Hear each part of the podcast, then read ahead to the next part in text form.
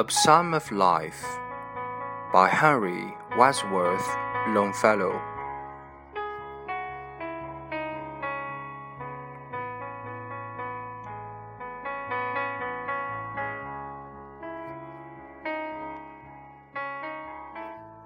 Tell me not in the mournful numbers, life is but an empty dream.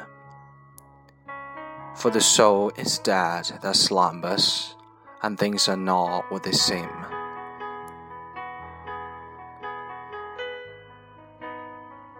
Life is real, life is earnest, and the grave is not the skull. Dust thou art, to dust returnest, was not spoken of the soul.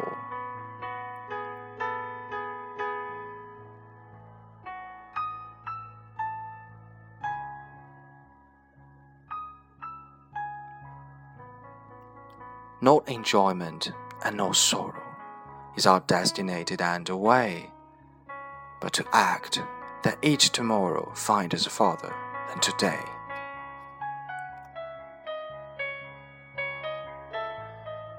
Art is long and time is fleeting, and our hearts, though stout and brave, still like muffled drums and beating, funeral marches to the grave.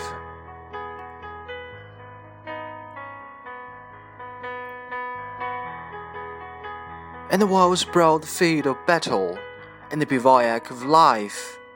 Be not like time driven cattle, be hero in the strife. Trust no future, and however pleasant, let us the dead past bury dead. Act, act in the glorious present, heart within, a God heart.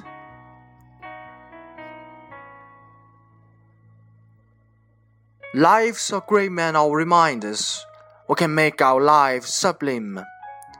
And departing, leave behind us footsteps on the signs of time.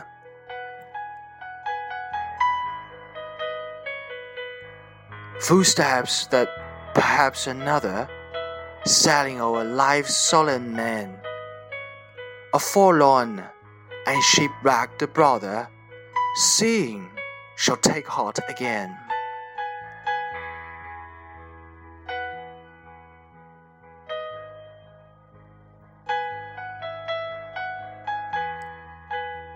Let us then be up and doing, with a heart for any fate. Still achieving, still pursuing, learn to labor and to wait.